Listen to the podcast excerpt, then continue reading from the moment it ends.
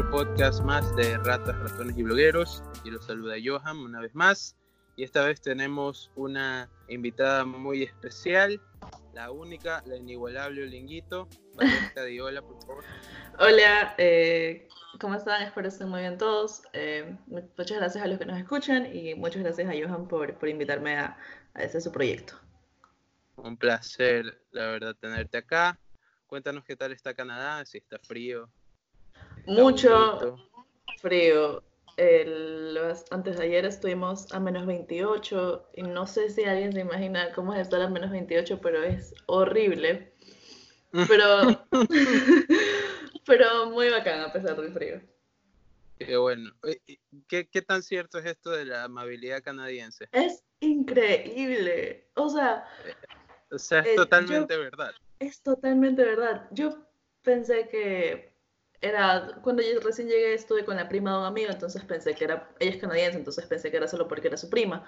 Pero ya cuando me cambié de ciudad y en la universidad fue como que la gente en serio es súper feliz, es súper amable, es súper atenta si no te conozcan. Y es como que, wow, todo lo que puede hacer, todo lo que puede hacer un estado de bienestar. Pero sí. Vale, está, está disfrutando las, las mieles del primer mundo. Solo hasta abril, por si acaso. Chuta.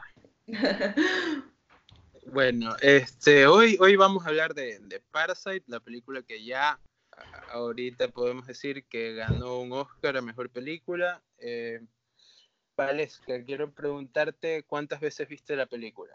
A ver, yo había escuchado de Parasite desde el año pasado, pero no, la, no, no, le paré bola mm, porque yo no soy una persona que ve cine ah, como fan. Ya. Ya, entonces eh, la, leí artículos, leí en Twitter, pero nunca paré bola. Pero eh, ya cuando ganó este año el Globo de Oro, que me parece que fue en enero, Sí. Todo el mundo seguía hablando y fue como que tienes que verla, tienes que verla. Y como que ya está bien, la voy a ver. Y me la vi. ¿Qué cosa? Sí, continúa, continúa. Después te pregunto lo que te Ya, entonces, eh, bueno, me la vi y fue como que, wow. Y me la, ya después, cuando ganó el Oscar, el fin de semana pasado, mi roomie es de Irán. Entonces le dije, tienes que ver esta película. Y la vimos otra vez. Ah, entonces la viste dos veces. Ya, yo también la he visto dos veces. ¿Alguna vez em, habías visto o habías tenido ya contacto con cine coreano? Eh, eso es súper interesante. Yo no sabía que el director es el mismo de Okja. Yo vi Okja hace un año, dos años. Ah, en Netflix. Hace año y medio. En Netflix, en Netflix. Entonces, esa película me pareció preciosísima. Es súper linda y también es, es, ya ahora que pude ver Parasite, es súper interesante el contenido súper político que él maneja, eh, no de manera directa. Totalmente. Eh, eh, mi, mi, primer contacto con el cine coreano habrá sido cuando vi Old Boy hace unos ya nueve años. No, yo no he visto cine coreano, solo dos. Probablemente Old Boy sea la película que popularizó el cine coreano occidente en, los en la década anterior, porque es brutal, es una película muy brutal. Es parte de una trilogía que se llama La Trilogía de la Venganza, de otro director que se llama eh, Chan Wook Park, que es del mismo círculo del director de Parasite. Y de ahí eh, yo vi una película que se llama Snowpiercer, que es con Chris Evans, con Tilda Swinton. Y esa película la dirige Bong Joon-ho, el director de Parasite, que también es súper, súper política. Y, y te la quiero recomendar porque estoy seguro que te va a gustar. La trama en, pocas instancias es el mundo se acabó y toda la población que queda está en un tren que está yendo alrededor del mundo porque está en una nueva ah. era de hielo. Sí, la, leí. No, no, no, no la vi. La leí en un artículo sobre cine eh, coreano que hacía, no, no, no, recuerdo en qué diario, era creo, que de España, pero solo de él solo he visto Okja y Parasite y me parece súper bacán lo que él hace, esta crítica hacia el sistema capitalista desde lo más cotidiano. Y sí, Okja, incluso, eh, yo en ese momento estaba en un proyecto involucrado con, con niños y se la mostré, porque es súper linda. Y, claro, y, Okja tiene, tiene como una historia ahí personal, porque Snowpiercer... Eh, es una película, como te digo, con un elenco de estrellas, ¿no? Eh, pero no tuvo un lanzamiento grande porque justamente eh, Bon Joon-ho tenía un trato con la compañía Weinstein, ¿no? La de Harvey Weinstein. Eh, y este tipo le dijo que iba a cortar la película, entonces le dijo, Bon, si quieres que saquemos tu película aquí en Occidente, yo tengo que editar la película, o sea, hacer un corte mío. Y Bon le dijo, ¿sabes qué? No. Entonces él le dijo, bueno, entonces le vamos a dar un lanzamiento con el estudio más pequeño que tengo, con la distribuidora más horrible.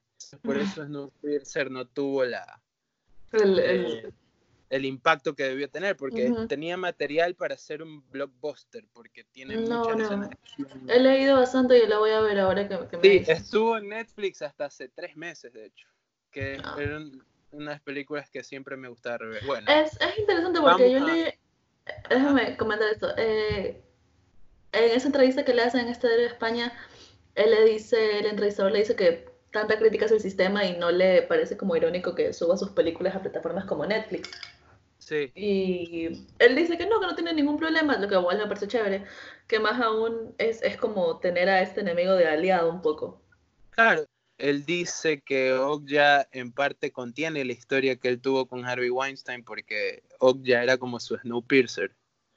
Eh, oh. eh, y él tenía que cuidarlo de esa manera y de ahí le vino la, la idea. Entonces todo está, todo está enlazado. Bueno, este, a lo que vamos, ¿no? Eh, voy a leer el argumento de Parse, que creo que igual ya todos los que están escuchando esto lo habrán visto. Eh, y si no la han visto, pues alerta de spoiler y vamos. ¿Vas a hacer spoilers? Claro, spoiler, spoiler, full spoiler.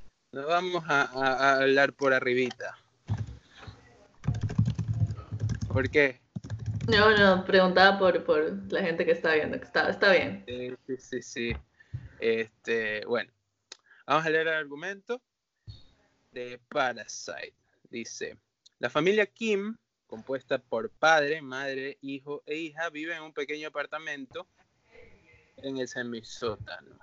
Trabajan en empleos temporales más remunerados y luchan para llegar a fin de mes. El amigo de Kiwo, Min Hyuk, que se está preparando para estudiar en el extranjero, le regala a la familia Kim una piedra de erudito, que se supone que les traerá riquezas. Min Hyuk le sugiere a Kiwo hacerse pasar por estudiante universitario para obtener su trabajo como tutor de inglés de la hija adolescente de la rica familia Park Dae. Una vez que Kiwo es contratado, el resto de los Kim se hacen pasar sucesivamente por trabajadores sofisticados y calificados, no relacionados entre sí, y se integran en la vida de los Park. Kiwo comienza una relación romántica con Dae. Yeon se hace pasar por una terapeuta de arte y es contratada para enseñar al hijo menor, y Kitaek es contratado como chofer después de que el conductor del señor Park es despedido cuando Kiyon lo incrimina por tener sexo en el auto. Finalmente, la madre es contratada para reemplazar a la actual ama de llaves después de que los Kim provocan su alergia a los melocotones alegando que tiene tuberculosis.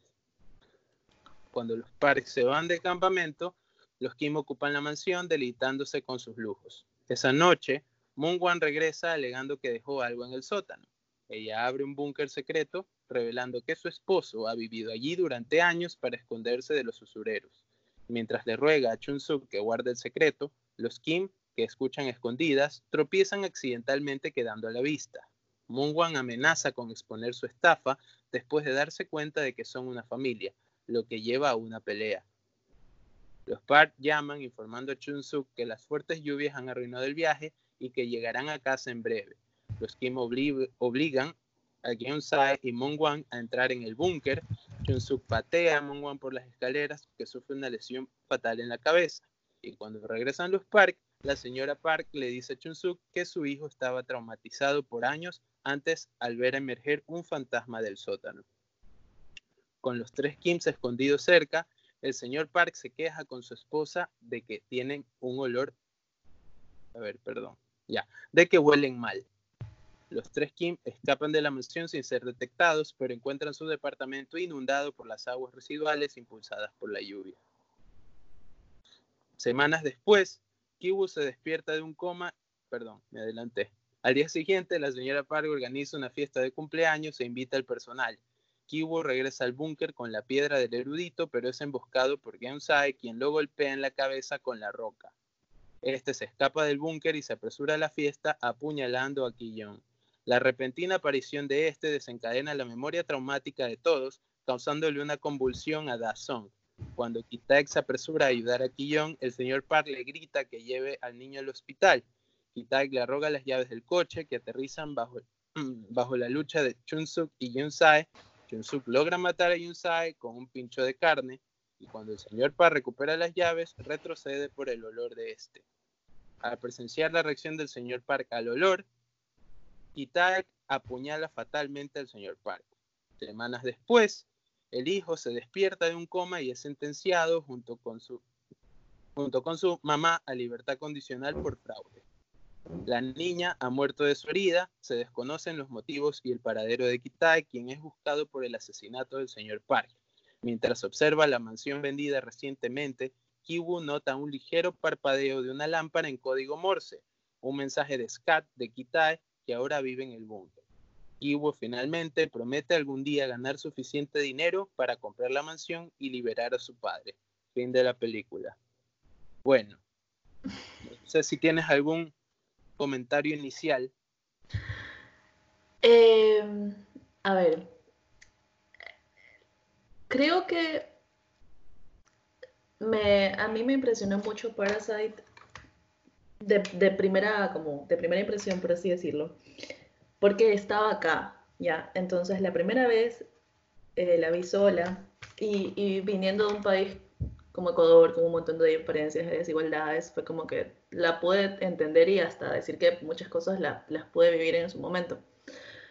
Y luego, cuando la vi, cuando te comenté que la vi con mi roomie, la vi con otro amigo también de Canadá, de acá. Entonces, él en serio no entendía esto de las desigualdades sociales y, y cómo la gente hace viviendo con menos de un dólar y no porque no, no, no lo vea de noticias, sino porque para él no lo vive. Entonces, claro, es, una realidad que es, es una realidad que es súper ajena. Entonces, fue como que, wow, en serio, o sea, es súper fuerte para mí el, el, el, contenido cuando no lo podemos ver de distintas formas justamente por ese tema de las clases sociales. Totalmente.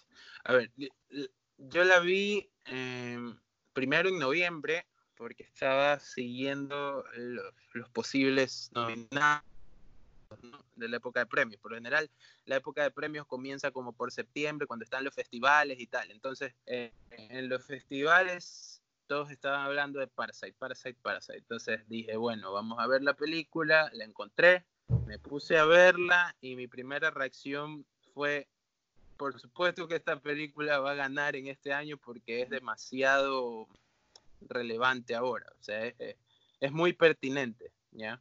Eh, tiene todo lo que ahora se está hablando en todos lados, ¿no? Se habla de desigualdad social, es un año político, todo el mundo dice que hay países divididos, etcétera, etcétera. Entonces, viene esta película con, con una trama que más que nada parece, ¿cómo podría decirlo? Si fuera una película occidental, seguramente el final habría sido más feliz. Capaz las dos familias terminaban siendo amigos y trabajando juntos y listo. Entonces, me pareció muy genial el final y eso coincide con el estilo de historia que tienen los coreanos. Los coreanos son muy agridulces para, para esas historias. Por ejemplo, El Boy, si en algún momento tienes chance de verla, pero si alguien la ha visto de los que nos está escuchando, me van a entender. El final de All Boy te deja con la boca abierta tres semanas hasta que logras este, superarlo. Y así me pasó con Parasite. Tuve la misma sensación de que no me esperaba lo que iba a hacer. Al principio pensé, pensé que tenía claro de qué iba la película, ¿no? Con, esta familia este, llegando a, donde la familia millonaria y haciéndose pasar. Yo, yo también, incluso antes, antes, de, antes de, de verla, yo leía muchos comentarios en Twitter que decían que básicamente el Parasite es la historia de cómo una familia se aprovecha de otra. Y yo dije como que, mm, no creo, pero por eso tampoco la vi.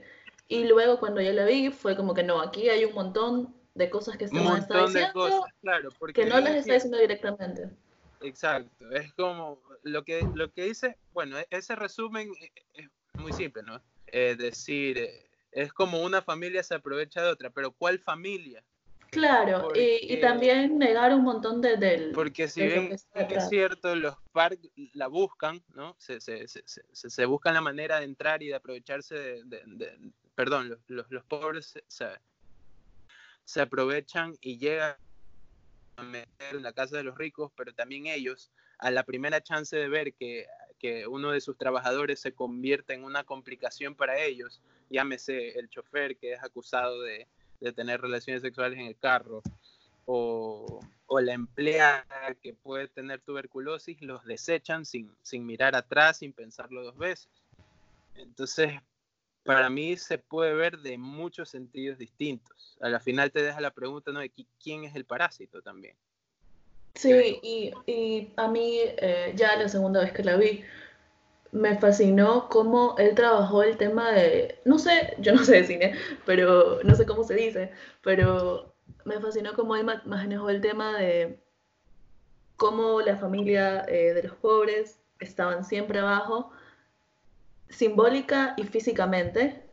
Claro, y desde, el, desde el departamento. Desde el departamento hasta la idea del sótano, eh, las escaleras, o sea, eso me pareció completamente maravilloso y no lo pude notar hasta la segunda vez que lo vi. De, el simbolismo de estar literalmente sí, es esta, es esta, es esta sentencia social. más arriba de ellos. Sí, es esta ascendencia, es este, es este esfuerzo constante que a veces te cuesta la vida de ascender, ascender, ascender, ya sea físico o socialmente. Es verdad. Eh, hay una, bueno, esto es una técnica que que se ve mucho en, productos audiovisuales, que es que te muestran una toma al principio de una película o en un episodio muy temprano en la temporada de una serie, y después te muestran la misma toma, pero ya con un personaje. Eh, eso se llama foreshadowing. Es como que lanzándote pistas de lo que va a pasar, pero tú no te das cuenta hasta que lo ves. y es más, o menos, es más o menos lo que pasa y, y es más claro en Parasite cuando se inunda el, departamento, el sótano en el que viven los Kim, que, que, están literalmente nadando en mierda y es más o menos eh, cómo termina la película, ellos enredados en un montón de complicaciones, que también simboliza de alguna manera la manera en la que han vivido toda su vida. Sí, me parece que esta idea de simplificar la película a una simple historia de una familia tomando ventaja de otra es también negar eh, o hacer de la vista gorda el, tema de las desigualdades sociales. Porque lo bacán de Parasite es que es una película como muy tranquila hasta antes de la escena de, de, la fiesta de cumpleaños. Como muy tranquila. Hay ciertos, hay ciertos momentos como de tensión, como que pues algo va a pasar, pero es muy tranquila, por así decirlo. Pero, y eso lo podemos como un poco haciendo ya también una, una comparación de que la desigualdad social, ya sea económica eh, o de todos los niveles, eh, pasa, pasa así, pasa desapercibida, pasa tranquila, por así decirlo. Yo probablemente no, no en mi vida, no la otros tipos de desigualdades nunca les, les paré bola. Pero cuando explota, como en la fiesta de cumpleaños, que simplemente todo se va al carajo, es como una, una, metáfora de este despertar social que incluso eh, sucedió, está sucediendo en Latinoamérica en este momento. O sea, Chile es un clarísimo ejemplo de cómo eh, esta desigualdad estuvo callada por años, o, se puede decir, era un ejemplo de, de, progreso económico y social Chile para el resto de la región. Y ahora hay un despertar social de la gente que, que no sé en qué va a pasar. Bueno, claro. Eh, también el hecho de que, bueno, Corea del Sur también podría ser un ejemplo de eso, porque siempre en términos macroeconómicos se dice que la Corea del Sur es la Corea buena, ¿no? Porque tiene esto, tiene lo otro, pero vemos en esta película que capaz no es tan así, que hay un montón de cosas que no estamos viendo. Eh, y, y que obviamente cuando pase o colapse un sistema, mm, pasa como, como pasó en la fiesta de cumpleaños, ¿no? Porque esa fiesta eh, eh, de, la película tiene comienza con la lluvia, ¿no? La, la lluvia del día anterior y cómo las dos familias viven la lluvia de manera... De distintas formas, sí. Eh, para, los un, para unos es chuta, esto significa que el cielo está despejado para hacer una fiesta mañana en nuestra casita. Para los otros es nadar en caca. Entonces, y perderlo todo, literalmente. Desde ahí, desde ahí ya, ya podemos ver que, que, hay mucho, se está diciendo mucho en distintas escenas. Este, no sé si, si, si, esta película por ahí te, te, te, recordó algo que hayas visto en algún otro lado o te, te haya, me, me, recordó mucho, o sea, no, no, una, no un evento específico, pero me recordó mucho a mí misma, o sea, no como el, hecho de cómo uno siempre trata de salir del país y de emigrar porque aquí no pasa nada, no me voy a superar nunca. Y, y más que un evento específico, me recordó mucho a cómo, al menos en, Ecuador, que es donde más tiempo he vivido, cómo las desigualdades sociales nos pueden explotar en la cara y no nos damos cuenta. Ok. O sea, dices que capaz la película es una crítica a nosotros mismos. Sí, definitivamente. Es, es, es, una crítica a nosotros mismos y a nuestro estilo de vida y a lo, cómo lo estamos llevando. Y eso me parece eh, súper bacán cuando él, esta escena, me parece que es al principio de la película, cuando los, los chicos están tratando de siempre buscar wifi. Sí, sí, sí, Eso me parece genial. Claro, eso es una, eh, bueno, es una rutina, ¿no? Casi que no puedes estar si no vas a un lugar, si no buscas el wifi, si no pides la contraseña. No te importa registrarte al, que darle tus datos al aeropuerto. Claro, contarle tener internet. que tengas wifi. Sí, tienes toda la razón. Es algo que no, no le había pensado mucho en esa escena. Pero sí, es verdad. No, en, estos tiempos es muy difícil llegar siquiera a, pensar en que vamos a estar en un lugar más de dos personas sin, sin conectarnos al menos un momento al wifi. Eso, eso es verdad. Hay otra cosa que, que te quería preguntar también. Eh, en algún momento, mientras viste la película en una de estas dos veces, este, eh, porque mm, me pasó a mí, ¿no? Que para la segunda vez que la vi, me di cuenta de cosas que no me había dado cuenta en la primera. No sé si te pasó algo sí, Ajá, sí, sí, sí, sí, me pasó lo mismo. Eh, porque a la primera simplemente tienes como todo de, de, una y, terminas asimilando todo al final, pero en la, segunda en la segunda vez que la vi pude apreciar este tema que te decía de cómo él hace que simbólicamente de que la familia pobre siempre esté buscando ascender, ya sea salir de su sótano de casa o del sótano de la casa de, la, de los ricos, o incluso eh, como el día de la, esa noche que llueve, eh, para ellos para llegar a su casa tienen que literalmente bajar un montón. Entonces, esas cosas, por ejemplo, hay, hay, esta segunda vez que la vi también pude apreciar, hay un montón de símbolos en, los diálogos. Sí. Em, no, no recuerdo ahora, no tengo una en mente, pero es súper bacán el trabajo de él, cómo hace para decir las cosas eh, con pequeños diálogos, como por ejemplo, ahora se me viene a la mente, eh, cuando ya las cuatro están trabajando en la casa de los ricos y el niño chiquito dice que los, los, huele. Eso eh, dice un montón. Sí, claro. sí, sí, sí. Claro, claro, claro. Que el olor incluso es parte de la clase social, ¿no? Exactamente, hasta el olor tiene clase social. Eh, y eso es. Creo eso que eso lo este vemos en el, en, el, en el pozo séptico que es Twitter, que muchos critican el uso del jambal, ¿no? Qué sí. Y, mm, también más que nada eh, de cómo es una forma de estratificación social, o sea, si hueles de determinada forma, yo incluso he llegado a leer que hay gente que dice que hueles a metrovía. Claro. Y es, como que yo uso metrovía, bueno, cuando estaba en Guayaquil usaba metrovía, yo será, será que yo, o sea, ¿cómo huele la metrovía? Yo huelo a metrovía.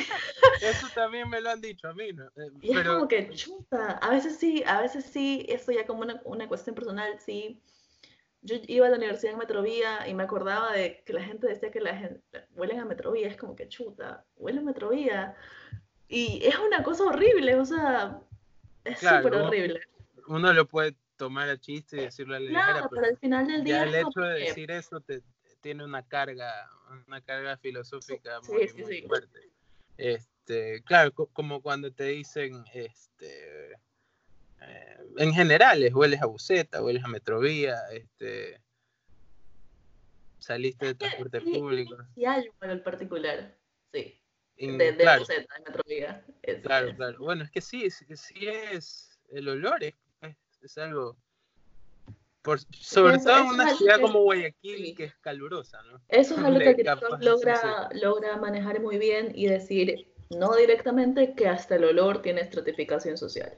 Sí, incluso se marca más cuando incluso el adulto es quien lanza el comentario, esta gente dejó su olor en mi casa porque siente que en realidad están ahí escondidos, pero él dice, dejaron su olor impregnado aquí y eso es pasar un límite, dice. Eh, esa parte en la que él habla de, en la que dice, estos, estos dejaron el olor aquí en mi casa porque los puedo sentir todavía. Eh, me recordó a esa entre comillas, discusión de cantina que se tuvo en Ecuador cuando, cuando se habló de, de darles afiliación a, a, las empleadas domésticas. Ah, ya recuerdo. hasta aquí es el límite, dice el diálogo de la película. ¿qué me recordó a, a Pelacini, al actor Pelacini hablando en radio diciendo, no, hay que poner límites porque la casa no es, no es ¿Qué una, más van a querer? empresa, no seamos... Me claro. muchísimo, fue como, tener un, déjà vu. Entonces ahí también te das cuenta que capaz eso, que, que no, no que capaz, que, que eh, las diferencias sociales son, son globales. y, y más que nada la clase social dominante es la que determina estos límites. Hasta, hasta qué punto ustedes avanzan y hasta qué punto avanzo yo. Sí, sí, sí, totalmente. Es súper interesante. Y ahora, ahora que recuerdo la segunda vez que la vi, Yo la vi con estos tres, dos amigos que te digo, y el canadiense me dice, a mí me daría, porque en la escena eh, ellos se esconden y la pareja eh, de ricos tienen sexo ahí, ¿no? Entonces, él me dice, a mí me daría asco escuchar a alguien eh, tener sexo. Y yo le digo, es que no se trata de que los escuchen teniendo sexo, se trata de todo lo que significa simbólicamente incluso estar debajo de una mesa, es decir, que estás debajo, por debajo. Mientras ellos. Y que ellos están arriba, ajá. Y, y, de paso oír esta humillación, porque en esa escena se da el, diálogo de la, claro, del dolor. El diálogo del dolor. y es, es, toda una. E, es, también una. Eh, lo puedes percibir como el hecho de que, de que los pobres de los ricos es un, es un factor de limitación para los ricos, ¿no? Todo, el, el, hecho de que ellos se sientan superiores les da les da como que desinhibición, porque hasta ese momento eh, la pareja de ricos no había tenido ni siquiera medio romanticismo, sino es en esa escena específica. Sí, es, es verdad. No sé si tengas alguna idea más que acotar.